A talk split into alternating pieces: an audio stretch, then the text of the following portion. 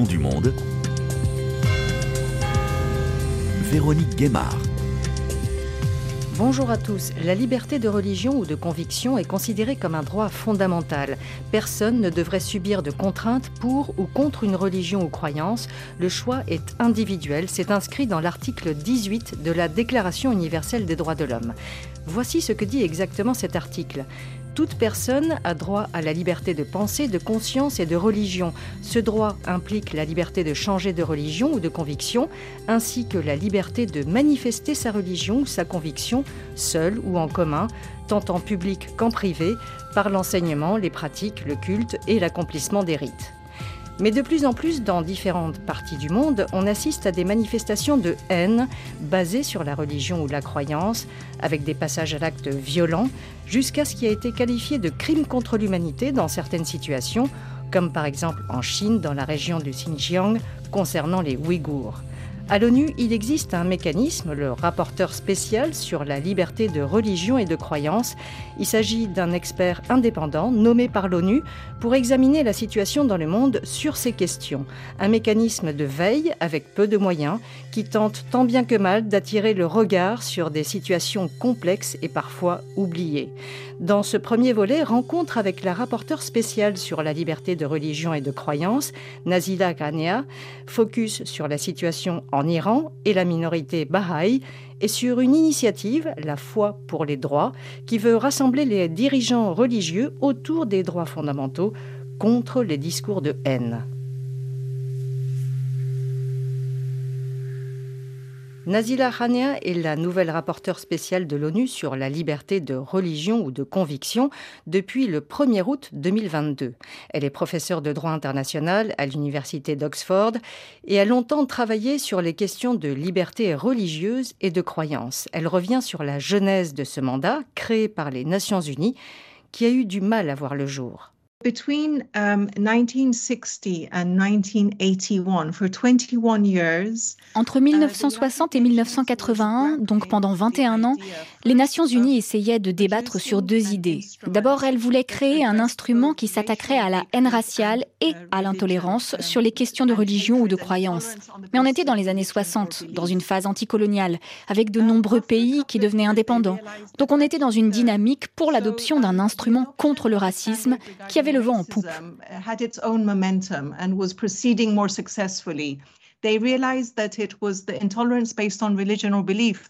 Et ils ont réalisé que les questions de religion et de croyance freinaient le processus. Donc ils ont laissé cela de côté et ils ont mis en place un traité contre le racisme qui a été le premier traité sur les droits de l'homme à être adopté.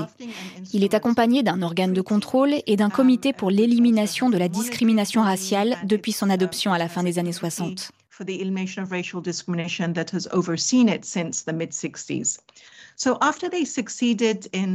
Donc après l'adoption de ce traité, les Nations Unies ont repris les discussions sur l'intolérance et la discrimination basée sur la religion ou la croyance. Mais ça ne progressait que très lentement. Il a fallu attendre 1981 pour adopter une déclaration qui engage les États politiquement, mais qui n'est pas juridiquement contraignante. Ce n'était pas contraignant comme la Convention pour l'élimination des discriminations raciales. La communauté internationale souhaitait tout de même s'assurer que les questions sur les discriminations et l'intolérance, basées sur les religions et les croyances, remontent régulièrement auprès des Nations Unies, qu'il y ait un suivi avec des visites dans les pays, que les cas particuliers d'individus dont ces droits sont violés remontent jusqu'aux organes de l'ONU, que des communications puissent être adressées auprès des pays sur ces cas-là.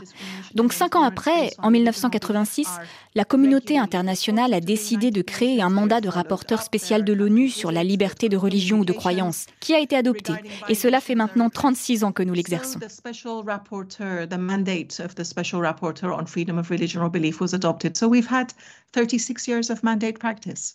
Nazila Khania, pourquoi est-ce important de poursuivre ce mandat de rapporteur spécial sur la liberté de religion et de croyance actuellement?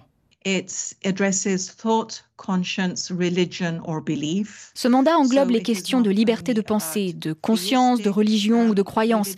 Donc cela ne concerne pas uniquement les religions théistes, cela concerne aussi les athées, les croyances. Il n'y a pas de restriction à la protection d'un type de religion, croyance ou système de pensée. Is it still important? I think absolutely it is important. Donc oui, c'est très important de continuer. Sur certains domaines des droits de l'homme, par exemple concernant les personnes handicapées, les droits des enfants, des femmes, les disparitions forcées, le racisme, il existe des traités contraignants. Cela permet un processus de contrôle juridique et des rapports des États sur ces questions.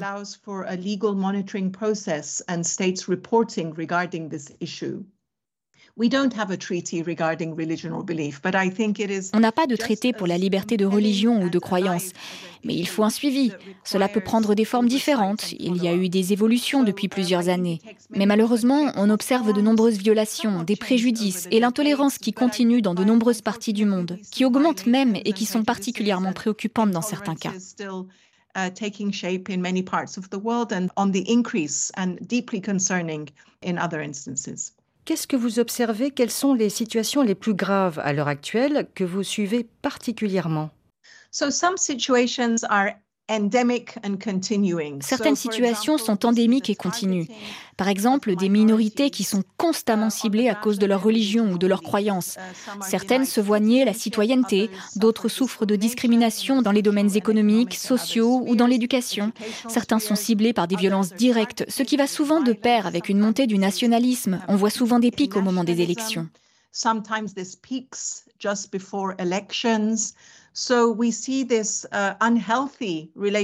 Donc on voit cette relation malsaine entre les politiques et l'intolérance religieuse qui prend forme dans plusieurs endroits du monde de manière épisodique. Et dans d'autres endroits, cela fait des décennies que des groupes sont les boucs émissaires sur la base de leurs croyances ou de leur religion. Comment les personnes concernées par ces violations peuvent vous le signaler à vous? C'est un processus assez simple pour nous soumettre des informations si une personne estime qu'elle subit des violations de sa liberté de religion ou de croyance.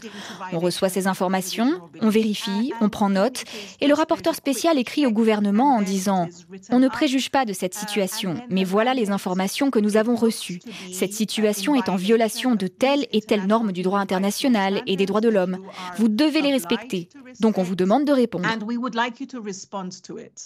At this point, it is not public, but within 60 days, À ce moment-là, ce n'est pas public. Mais si dans les 60 jours, on ne reçoit pas de réponse, on rend cette information publique et on en réfère au Conseil des droits de l'homme de l'ONU. Et c'est enregistré. Donc la communauté internationale attend que l'État concerné réponde et qu'il prenne des mesures pour régler cette question. Certaines de ces instances ont relayé des informations sur des violations en Afghanistan, des incidents en Inde, en Iran, au Vietnam, en Chine, pour n'en mentionner que quelques-unes. L'Europe n'en est pas exempte d'ailleurs. Uh, shortcomings and violations in relation to religion or belief uh, in, in Europe and you know in the countries where we reside as well. Concernant la situation en Chine, dans le Xinjiang, un rapport de la haut-commissaire aux droits de l'homme Michel Bachelet a finalement été publié sur la situation des Ouïghours, évoquant de possibles crimes contre l'humanité commis par la Chine, avec notamment des arrestations arbitraires, la discrimination contre les Ouïghours et d'autres groupes à prédominance musulmane, des stérilisations forcées et le contrôle de la population par reconnaissance faciale. Un rapport publié in extremis à la veille de la fin de son mandat. Plusieurs pays étaient allés plus loin en évoquant des risques de génocide au Xinjiang. Le Parlement belge, en juin 2021, avait voté une résolution avertissant des risques sérieux de génocide et une rescapée ouïghour, Kelbinour Sidik, avait alors témoigné devant les députés. Dans ces camps, femmes et hommes avaient le crâne rasé, ils étaient enchaînés, ils avaient l'air faibles et malades. Mes yeux se remplissent de larmes quand je pense à leur visage. J'ai été envoyé dans un camp pour femmes. Le premier jour, j'ai été témoin de la mort d'une fille de 18 ou 20 ans. Elle saignait abondamment à cause de ses menstruations, mais le personnel ne se souciait pas d'elle. Les gens dans le camp me disaient que ces filles étaient violées par leurs gardiens. Lorsqu'ils buvaient ensemble, ils se racontaient comment ils avaient violé les filles. Moi-même, en 2019, avec des centaines d'autres femmes ouïghours, j'ai dû attendre 4 heures dans une file sous la pluie pour subir une stérilisation. J'avais alors 50 ans. Je suis handicapée pour le restant de mes jours. Jamais, je ne pourrai jamais l'oublier. À l'heure actuelle, ma sœur et mes frères sont interrogés au commissariat. Ces deux dernières semaines, la police chinoise m'a intimidée par téléphone pour que je ne m'exprime plus. Je dénonce les crimes de la Chine au prix de la vie de ma famille. J'appelle tous les pays, y compris la Belgique, à reconnaître ces crimes contre le peuple ouïghour comme étant un génocide. Je voudrais que la communauté internationale traite véritablement ce problème. Si le rapport du Haut Commissariat de l'ONU ne parle pas de risque de génocide, il évoque donc clairement de possibles crimes contre l'humanité. La Chine a vivement réagi en accusant un rapport mensonger. Vous-même, Nazila Khania, en tant que rapporteur spécial sur les libertés religieuses, que pouvez-vous nous dire sur cette situation dans le Xinjiang? Oui, bien sûr, cette situation a une dimension qui se réfère au droit de la liberté de religion ou de croyance. Et cela nous préoccupe beaucoup. Mais ce dossier est suivi en particulier par le chef du Haut Commissariat aux droits de l'homme. Madame Bachelet a publié ce rapport, comme vous l'avez dit. Et puis un autre rapporteur qui s'occupe de l'esclavage a fait part de sa préoccupation sur les Ouïghours en Chine et dans le Xinjiang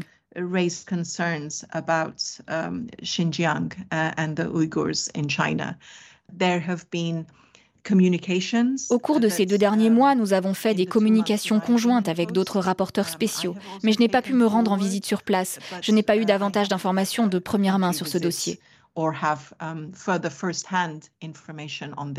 Et une visite sur place en Chine devrait être compliquée, j'imagine.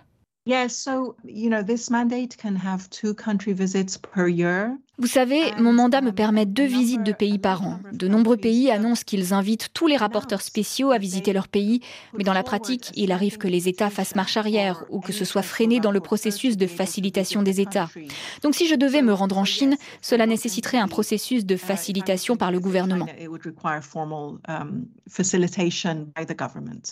Nazila Khania, vous avez beaucoup travaillé en particulier sur l'Iran avant d'être nommé comme rapporteur spécial de l'ONU sur les libertés de croyance et de religion. Quelle est la situation concernant les minorités religieuses en Iran?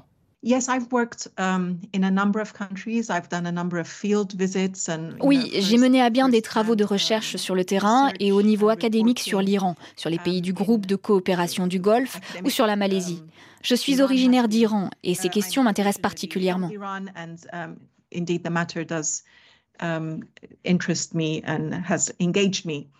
The mandate in the past two months has been informed and has been following up mon mandat a reçu des informations sur les Baha'is dont la situation s'est aggravée en termes de nombre et en termes de sévérité des violations parmi ceux qui sont en processus judiciaire, qu'ils soient déjà en prison ou qu'ils soient emprisonnés uniquement à cause de leur liberté de croyance ou de religion. Ils subissent des situations de confiscation de terres, de destruction de maisons et des violations continues des droits de l'homme. Par exemple, le fait qu'on leur nie une retraite, qu'on les empêche de travailler dans l'administration, qu'on leur nie l'accès à l'éducation supérieure, qu'on stigmatise les enfants, tout cela s'est aggravé. bullying and scapegoating of children, etc., etc. It is all-encompassing and has been become much more grave.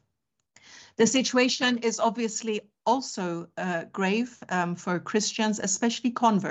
La situation est aussi grave pour les chrétiens, en particulier pour les convertis. Et cela fait 36 ans que cela dure. Il y a eu aussi des soucis pour la population juive qui souffre de discrimination. Mais ils ne font pas toujours remonter ces questions auprès de notre mandat.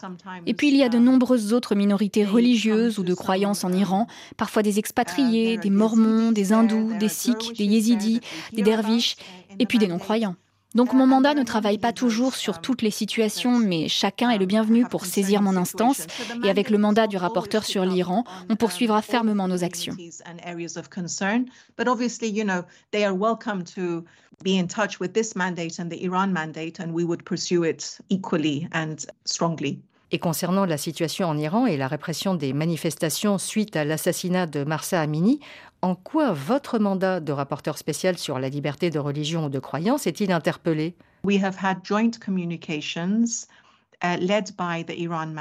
Nous avons fait des communications conjointes qui étaient portées par le rapporteur spécial sur l'Iran, sur la liberté d'expression et sur la manifestation de religion ou de croyance. Ceci inclut la non-manifestation de religion ou de croyance. Cela inclut par exemple une femme qui intègre sa religion ou sa croyance à sa manière, qui manifeste sa croyance ou sa religion selon sa conscience. Donc en ne portant pas le hijab ou en portant le hijab, ou en le portant différemment ou en refusant de le porter. Tout cela fait partie de mon mandat. would be part of um, my mandate. Um, Donc il y a eu des rapports de plusieurs um, cas. Nous avons demandé au gouvernement iranien de répondre sur la véracité de ces informations qui enfreignent les normes des droits de l'homme, pour voir si cela coïncide avec leurs observations, et pour qu'ils nous répondent à nous, les rapporteurs spéciaux, pour savoir quelles mesures ils avaient prises pour y remédier. Mais nous n'avons eu aucune réponse jusqu'à présent.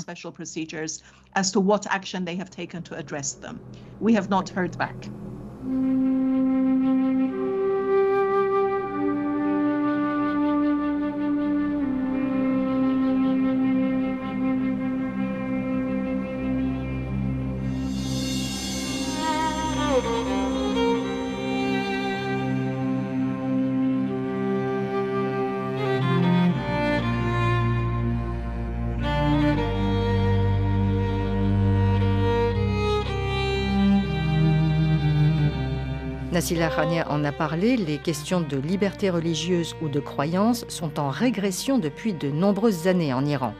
Depuis plusieurs semaines après la mort de Marsa Amini, le 13 octobre dernier, suite à son arrestation pour port vestimentaire inadéquat selon la police des mœurs, les manifestations se sont poursuivies avec les slogans Femme, vie, liberté.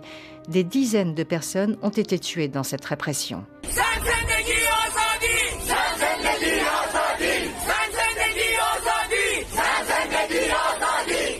Depuis plusieurs décennies, les minorités religieuses sont particulièrement ciblées en Iran, comme les Baha'i. Diane Alaï est la représentante de la communauté internationale Baha'i auprès des Nations Unies à Genève. J'ai pu la rencontrer sur place, mais tout d'abord, qui sont les Baha'i Qu'est-ce que la religion Baha'i, Diane Alaï il y a des Bahaïs alors partout dans le monde, même dans les îles du Pacifique. On estime euh, à peu près à euh, je pense, 6 à 7 millions de Baha'is euh, à travers le monde. Les Baha'is sont représentés dans, tous les pays du, monde et ce n'est pas une diaspora iranienne, je dirais. C'est vraiment, il y a des Baha'is français, il y a des Baha'is panaméens, il y a des Baha'is de, de je sais pas, des îles Fidji, euh, en Afrique absolument, des Baha'is africains, des Baha'is du Brésil, des Baha'is de Côte d'Ivoire, de République centrafricaine. Enfin, à travers tous les pays du monde, il y a des Baha'is il y a des individus qui ont choisi de se considérer comme Baha'i et d'accepter la révélation de Baha'u'llah. Comment est cette religion? Les Baha'is sont des individus qui euh, choisissent eux-mêmes. Je crois que ça, c'est un des points fondamentaux de la foi bahaï, c'est la recherche indépendante de la vérité. C'est que les bahaïs croient que la responsabilité spirituelle de chaque individu est de faire sa recherche spirituelle personnelle.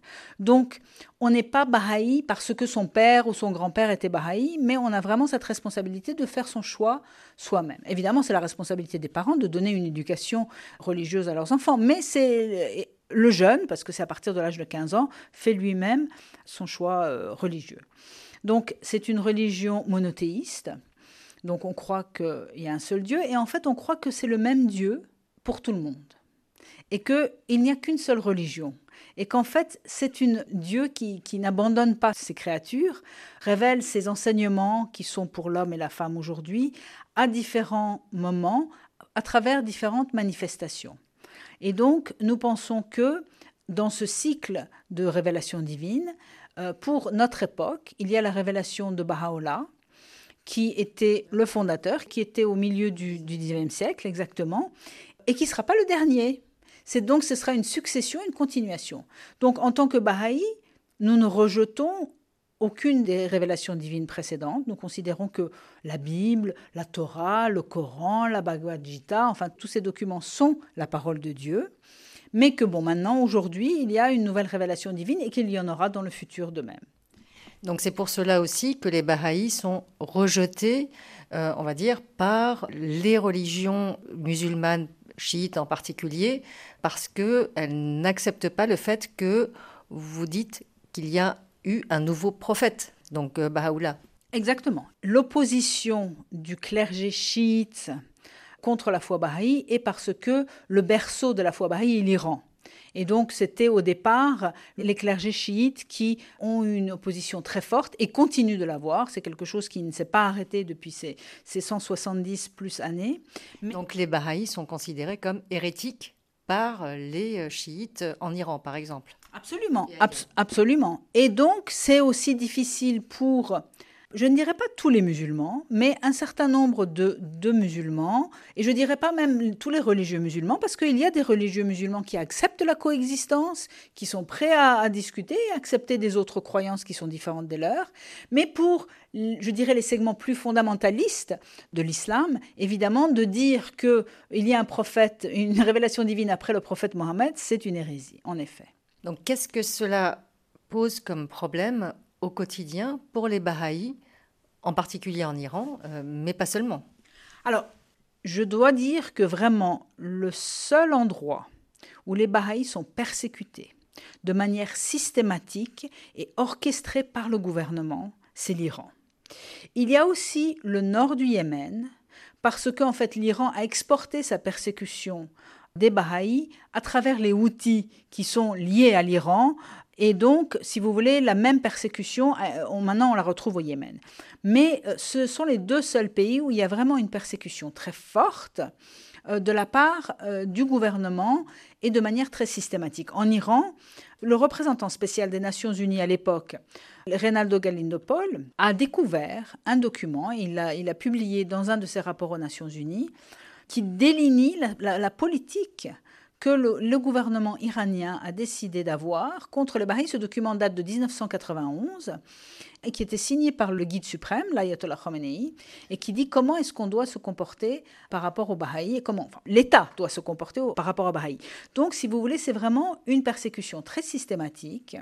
Le rapporteur spécial précédent sur la liberté religieuse, Heiner Bielefeld, avait dit la persécution des Baha'i est vraiment du berceau à la tombe. Parce qu'à partir du moment où un Bahreïn naît, même quand il est petit, parce que ses parents risquent d'être emprisonnés, ne pas avoir d'emploi, donc ça, le, touche lui-même. Ensuite, à l'école, il est rejeté. Il n'a pas accès à l'université simplement parce qu'il est Baha'i. Les emplois, donc la fonction publique, il n'a pas d'accès à la fonction publique interdite au Baha'i. Et même dans le domaine privé, l'État essaye d'empêcher les Baha'is de, travailler, de mettre pression sur leurs employeurs. Maintenant, nous voyons récemment qu'ils confisquent même les terres agricoles de certains Baha'is, enfin vraiment plombent leurs leur euh, magasins parce qu'ils sont fermés un jour férié Baha'i, enfin vraiment des choses inadmissibles.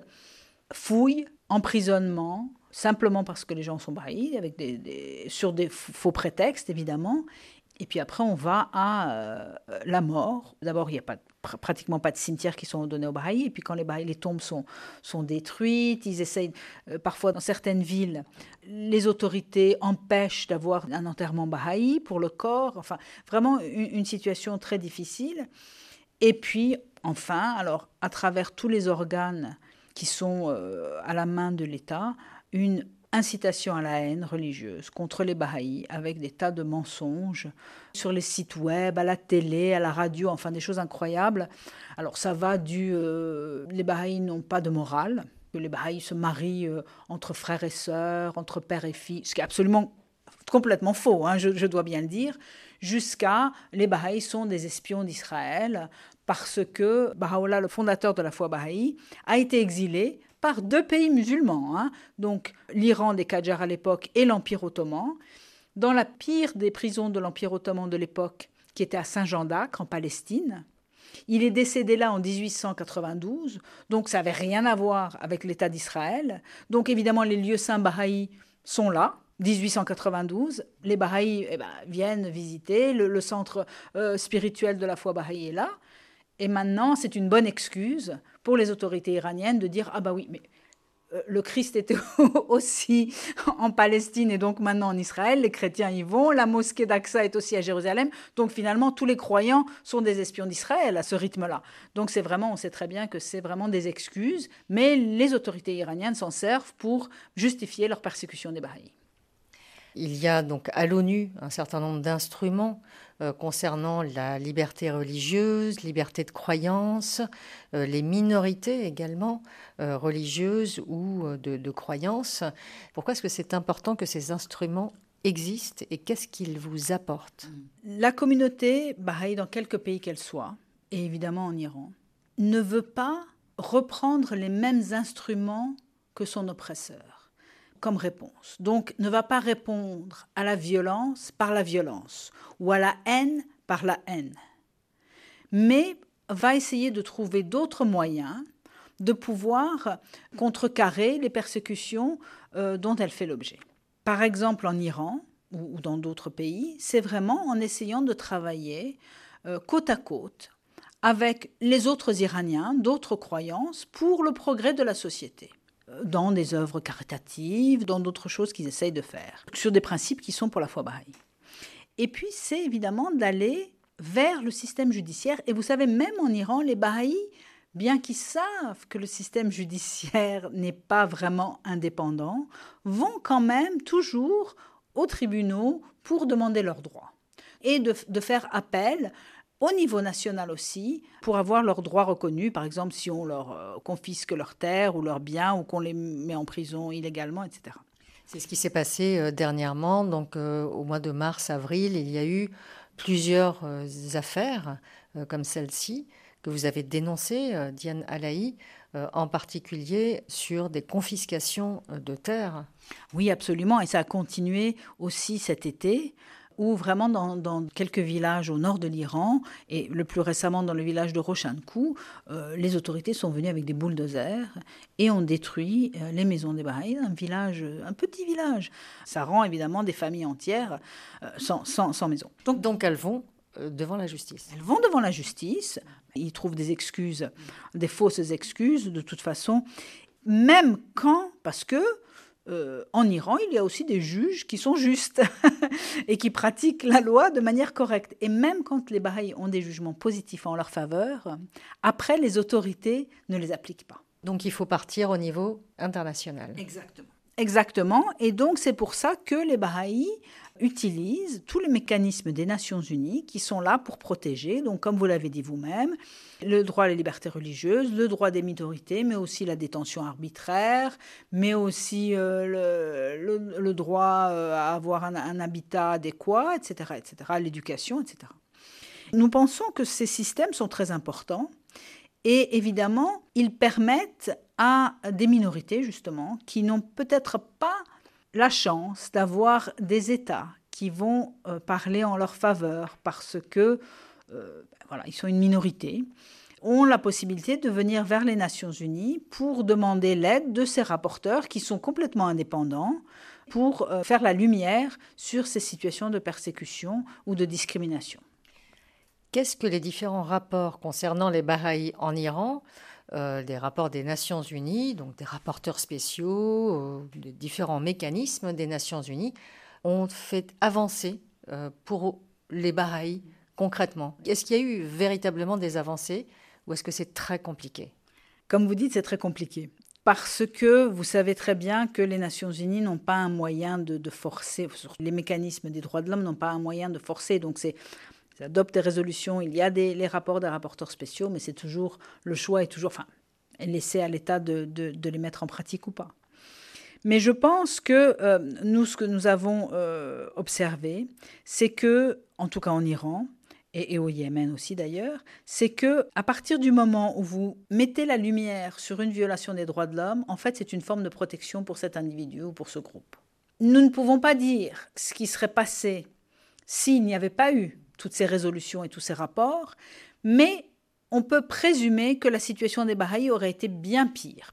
Diana Laï, concrètement, est-ce que les rapporteurs spéciaux sur liberté religieuse ou euh, minorité euh, religieuse ont apporté quelque chose pour les Bahaïs ah oui, le rapporteur spécial qui vient de terminer son mandat, euh, Ahmed Chaïd, qui est des Maldives, qui lui aussi est musulman, a eu un séminaire sur la situation des Bahreïs à travers le monde et la liberté religieuse des Bahreïs à travers le monde en se euh, centralisant euh, sur quatre pays, l'Iran et le Yémen, comme je vous ai dit, et puis deux où les Bahreïs font aujourd'hui face à une discrimination qui est grave, qui est le Qatar et la Tunisie.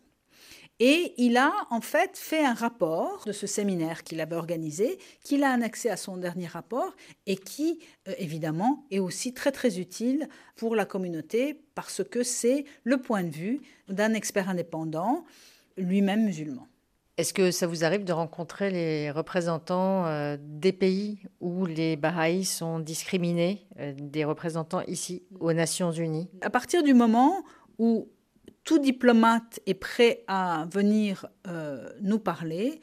Euh, nous sommes aussi euh, très contents de pouvoir discuter parce que, comme je vous le dis, nous, le but de la communauté internationale Baha'i, ce n'est pas de critiquer un gouvernement.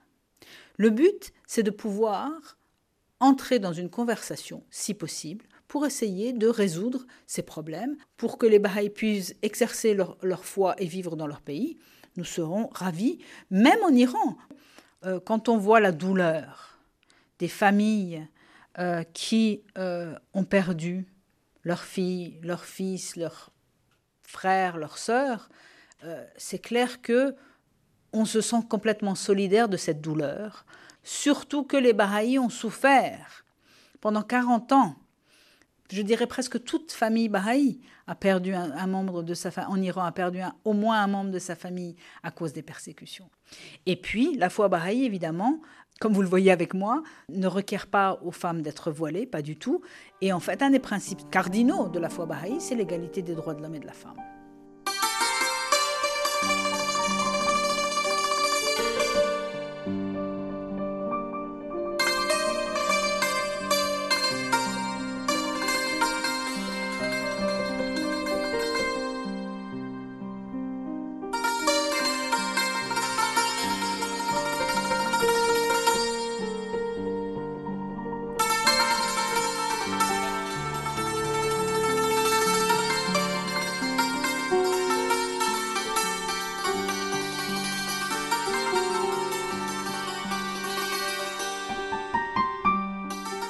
Les organes de l'ONU sont toujours très politisés. Le Conseil des droits de l'homme avait remplacé en 2006 la fameuse Commission des droits de l'homme, mais dans les couloirs de l'ONU à Genève, y compris sur les questions de droits de l'homme, les négociations vont bon train pour tenter d'influer sur le vote de certaines résolutions qui peuvent être défavorables à certains pays.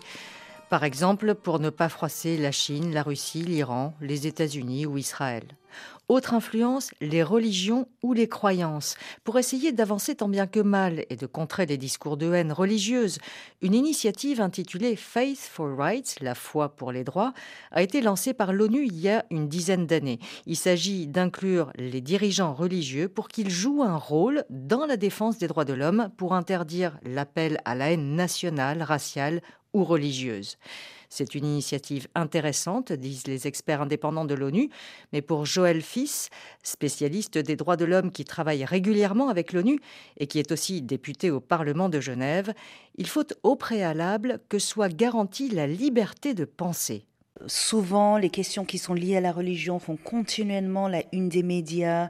C'est de plus en plus urgent de clarifier ce qui est, ce qui est un droit, euh, ce qui n'est pas un droit, on ne peut pas parler de la liberté de conscience sans parler de la liberté euh, d'opinion, d'expression, la non-discrimination, l'égalité, le droit des femmes, les droits LGTBI.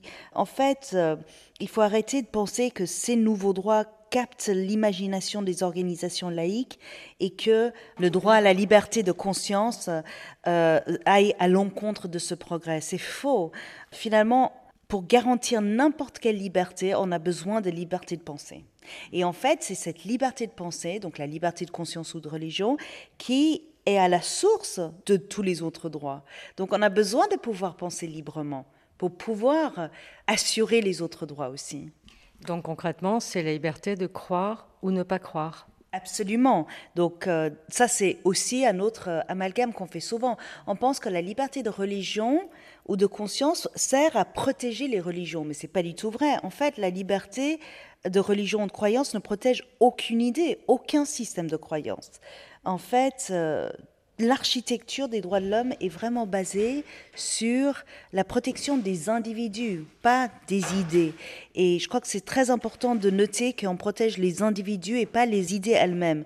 Donc bien sûr que la liberté de religion de conscience, elle protège aussi des athées, des gens qui ne croient euh, pas forcément en une foi. Et ça, c'est très très important. Et ça, il faut toujours le souligner parce que les laïcs, on va dire, se sont exclus alors qu'ils sont totalement dans l'importance de, de leurs droits. Et est-ce que vous avez constaté euh, ces dernières années donc un, un durcissement ou une augmentation de violations commises au nom de la religion, parce que là encore, on parle de liberté de religion, mais il y a un certain nombre de violations qui sont commises au nom de la religion. Est-ce que c'est quelque chose que vous-même, vous avez constaté, Joël Fils? Oui, alors le grand problème, c'est que la religion peut être utilisée pour justifier des graves violations au niveau des droits de l'homme. Et euh, je pense d'ailleurs à l'incitation à la violence, la violation du droit des femmes, la violation de la discrimination. Tout ça, ça peut être justifié au nom d'une religion, mais il faut absolument se rappeler que ça, c'est totalement illégal selon le droit international. Cette euh, initiative de Faith for Rights, donc euh, les croyances pour les droits, répond à ce besoin de clarification que les religions et croyances ne sont pas antinomiques avec la protection des droits de l'homme oui, l'idée, c'est vraiment de faire avancer la compréhension mutuelle. Donc, euh, effectivement, il y a des personnes qui sont actifs euh, dans une communauté religieuse qui peuvent apporter la paix. Euh, il y a aussi beaucoup de, de, gens qui peuvent apporter la violence. Je veux dire, la religion, elle reflète simplement les individus. Donc, on peut avoir de la violence, on peut avoir la paix, mais ce qui nous unit tous, c'est les valeurs universelles que Faith for Rights essaye de faire avancer, et c'est-à-dire l'universalité de chacun et de chacune, à croire que on devrait être euh, tous et traités de façon égale. Il y a un ensemble d'engagements qui sont importants dans Faith for Rights pour que chacun puisse affirmer ses propres croyances tout en réaffirmant l'universalité des valeurs qui nous unissent. C'est-à-dire, on doit tous être traités de façon égale. On ne doit pas euh, traiter les autres comme on ne voudrait pas être traité soi-même, etc. Donc, c'est vraiment essayer de comprendre l'autre, appréhender la diversité en essayant de comprendre l'autre, mais en même temps affirmer qu'il y a plus de choses qui nous unissent que de choses qui nous divisent. Ibrahim Salama dirige la division des traités au sein du Haut Commissariat aux droits de l'homme. Pour lui, il faut trouver des points qui rassemblent religion et croyance et droits de l'homme, plutôt que de mettre l'accent sur ce qui divise. D'abord avec le plan d'action de Rabat en 2012, puis il y a cinq ans avec la déclaration de Beyrouth en 2018 et ses 18 engagements sur la foi pour les droits. La déclaration essaye un peu de mettre les prémices intellectuelles et conceptuelles des relations entre religion et droits de l'homme. Parce que ça a toujours, toujours été conflictuel. Il y a euh, deux façons de voir cette chose. Il y a euh, une vue que la religion est, un problème pour les droits de l'homme et il y a une vue que non, ça peut être une solution. Et entre les deux, il y a beaucoup aussi de variations. Donc la déclaration essaye de clarifier toutes ces questions de façon déclaratoire, euh, prémices intellectuelles, généraux. Alors donnez-nous un exemple. La déclaration dit que les religions sont parmi les origines historiques de la protection de la dignité humaine. Elle dit aussi que les religions peuvent être mal interprétées comme n'importe quel autre cadre normatif qui peut être mal interprété, comme, comme le nationalisme peut être mal interprété, comme toute idée de force, comme toute valeur qui peut être dénaturée, euh, kidnappée et utilisée à, à une fin inverse. Comme Donc, tous les extrémismes. Absolument, absolument. Ça peut être au nom de la nation, au nom de, euh, de la famille, et au, nom de la foi. À, au nom de la foi aussi, bien entendu. Donc la déclaration essayait de dire euh, très brièvement, ce sont deux systèmes complémentaires. Il y a des abus. Il faut absolument que la religion ne soit pas manipulée. Et pour ce faire, ça c'est l'aspect déclaratoire. La religion et les croyances, pas Justement, uniquement les religions. C'est un, un, point fondamental. On a pris des heures et tant que ça n'a pas été aujourd'hui, les malentendus vont continuer. La religion, telle qu'elle est définie euh, en matière de droits de l'homme, c'est toute religion ou croyance, qu'elle soit divine ou autrement. C'est-à-dire que les valeurs universalistes, par exemple, sont des croyances qui méritent la même protection exactement. Donc l'athéisme même, de ne pas croire, c'est un droit. C'est le droit, euh, c'est une liberté à la religion et une liberté de la religion à la limite. C'est-à-dire d'être libre de ne pas adopter une religion. Ce n'est pas connu pour, pour, pour, le public général. C'est très important. Et, c'est pour ça qu'on a utilisé le, terme la foi et non pas les religions pourquoi une approche comme celle-ci euh, maintenant? Est-ce que euh, c'est parce qu'il y a trop d'opposition des acteurs de différentes religions aux questions de droits de l'homme Quand on dit droits de l'homme, les poils se hérissent Absolument. Et même beaucoup d'États utilisent la religion comme échappatoire de certaines pratiques qui violent les droits de l'homme. Ils l'utilisent même de façon formelle et solennelle en formulant des réservations qui s'appellent la réservation au nom des, lois religieuses pour dire on accepte euh, ces, obligations des droits de l'homme tant qu'ils ne violent pas euh, nos valeurs religieuses. Donc du coup, il était très important de démystifier un peu euh, ce lien et d'avoir une approche basée sur les droits humains à toutes les religions.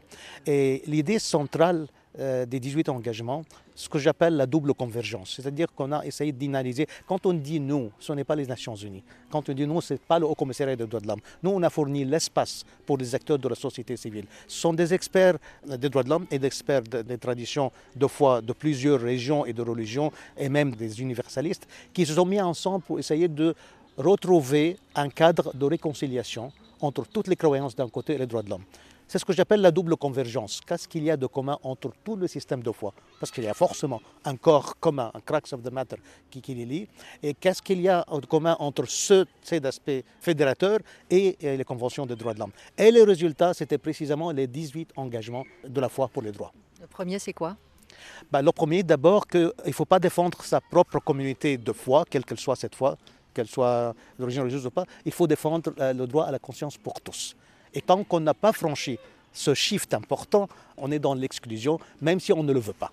Donc, défendre ensemble, adhérer ensemble à, des cadres, ça c'est l'obligation comme engagement numéro 2. Puis l'engagement 5 sur la question de genre, les droits de la femme, les statuts de la femme, ce n'est pas seulement une religion ni une région c'est vraiment dans la quasi-majorité des systèmes de foi, pour des raisons absolument historiques et patriarques, sont utilisés pour réduire le rôle de la femme. Donc comment on a même de la foi défendre les droits de la femme, ça c'est un engagement précis. Il y en a sur les minorités, il y en a sur euh, l'extrémisme, il y en a sur le discours de haine, l'incitation à la haine au nom de la région, mais c'est très spécifique. La, valeur ajoutée, si vous voulez, si vous me donnez une seule valeur ajoutée cette fois pour ce cadre de la foi pour les droits, c'est que ça ne se limite pas au dialogue euh, interreligieux, euh, des beaux paroles, et puis le lendemain, rien ne se passe. Là, on, répond à la question qui doit quoi à qui et comment le mettre en œuvre.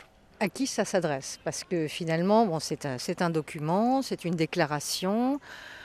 Maintenant, euh, comment le faire circuler? Absolument, c'est pour cela qu'on est passé du cadre de la déclaration aux 18 engagements spécifiques et maintenant à un outil de toolkit et un programme euh, d'enseignement, d'éducation, parce que l'éducation et l'interprétation est un facteur central dans la compréhension de la manipulation des religions et des systèmes de foi. Donc concrètement, c'est chaque individu même, en, sein de sa famille, qui peut utiliser ces valeurs. Et euh, on est en train de développer, ce sera même public très très bientôt, avant de la fin de cette année, euh, un online euh, tool. Donc un outil, euh, en ligne. Et de débat. Et ça, c'est basé sur l'enseignement collectif. Il n'y a pas de top-down, quelqu'un qui enseigne l'autre, mais il y a des expériences vécues et une réconciliation permanente. Il n'y a pas de, de, de, de bonne réponse à toutes les questions tout le temps. Une dernière question, Ibrahim Salama. Est-ce que cela veut dire que le religieux les questions de croyance ont pris une importance telle que euh, on s'est posé la question effectivement de renverser le prisme pour répondre vraiment aux questions centrales des droits de l'homme. Vous résumez parfaitement nos motivations en formulant la question comme ça. Parce que certains pensent qu'on est dans le post-religion. On est dans le retour de la religion. Et malheureusement, très souvent, pour les mauvaises raisons. Et on voit ça dans tous les conflits actuels.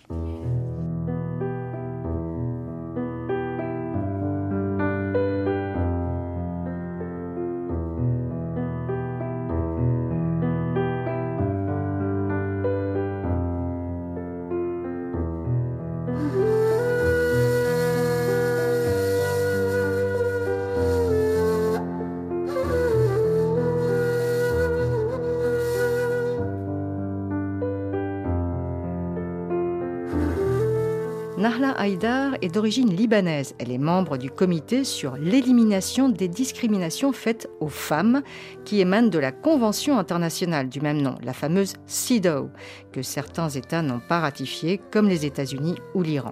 C'est le seul instrument dédié complètement aux droits des femmes, c'est-à-dire à un peu plus de la moitié de la population du monde. Je suis actuellement vice-présidente du comité et depuis des années, j'accompagne cette initiative de la foi pour les droits parce qu'elle m'a ouvert les yeux moi-même au début de mon mandat euh, avec le comité. J'avais cette attitude un peu euh, rigide vis-à-vis de tout ce qui avait rapport avec les questions de, de foi, comme si le droit ne pouvait pas engager un dialogue ou comprendre. Et j'ai vu dans la pratique de notre travail, qui est essentiellement celui de veiller à ce que les États partis qui ont ratifié la Convention de leur plein gré, que c'est comme État souverain, euh, on euh, arrive à la mettre en œuvre dans tous les domaines que la Convention couvre. Et j'ai compris que si on maintenait cette division très factice entre le droit et la foi, en disant toujours le prémisse laïque est celui qui permet, on est en train d'exclure des millions de femmes et de filles qui ont choisi de garder leur foi, mais qui veulent néanmoins leurs droits. Et donc, j'ai commencé à voir avec beaucoup d'ONG qui travaillaient sur des questions très pointues, par exemple dans le monde musulman sur la charia, sur une différente lecture, une autre interprétation. J'ai vu un travail absolument époustouflant de, de recherche, d'analyse de textes qui m'a convaincu et j'ai entendu ces femmes aussi parler quand elles viennent nous rencontrer dans le cadre de l'interaction avec la société civile des différents pays que nous examinons. Notre convention est la convention qui a reçu le plus de réserves quand les États l'ont ratifiée. Et presque 400 et quelques réserves s'adressent aux questions de, de, statut personnel, de droit de la famille, et toujours sous le couvert de la religion. Par exemple par exemple, le, les questions de, de, polygamie, d'héritage à égalité, tout ça, on nous sort toujours le sacro-saint euh, charia dans certains cas, le droit à l'avortement, on nous sort le sacro-saint euh, dictat de l'Église que toutes les vies doivent être préservées, même celles qui naissent d'un viol ou d'un inceste, etc., sans penser à la douleur de ceux qui la portent, comme si la décision d'une femme de faire un avortement était facile en elle-même. C'est le plus dur, elle est pour les femmes, mais que quelqu'un les dépossède de cette décision et décide à leur place, pour leur corps, ce qu'il faut, c'est quand même quelque chose d'effrayant. Et on voit ça de plus en plus. On a vu les régressions en Hongrie, on a vu les régressions en Pologne sur le droit de l'avortement, on a vu le dernier jugement de la Cour suprême des États-Unis. Même si les États-Unis n'ont pas, ratifié la Convention, ils étaient un des auteurs les plus actifs et ils l'ont signé, mais ils ne sont jamais passés au-delà de la signature. Et bien sûr, quand on parle d'autres régressions, avec le retour de l'extrémisme religieux et des talibans en particulier en Afghanistan, les inquiétudes que cela cause, cette histoire de retour de l'intégrisme religieux, etc., dans, dans certains parties du monde, souvent ils ont des bases économiques et sociales. On a vu comment l'instrumentalisation de la religion fait que les minorités aussi chrétiennes de Syrie ont, souffert pendant le conflit parce qu'elles étaient chrétiennes et parce qu'elles étaient minoritaires. Donc euh, voilà un petit peu mon approche, c'est d'essayer de comprendre mieux, de mieux écouter et de mobiliser ces, acteurs de foi eux-mêmes pour dire, euh, si on parle de notre humanité commune, comment on peut être si divergent? Si on a une humanité commune qui est reconnue dans toutes les religions, et en même temps, pour moi, le plus important, c'est de garder la porte ouverte à ceux aussi qui influent sur les situations, mais qui choisissent de ne pas croire, qui sont des athées. Le monde est aussi peuplé d'autres foi, d'autres, pas seulement les trois courants monothéistes qui dominent tout, mais il y a d'autres foi, d'autres. Donc essentiellement, c'est la liberté de conscience. Pour moi, elle est capitale.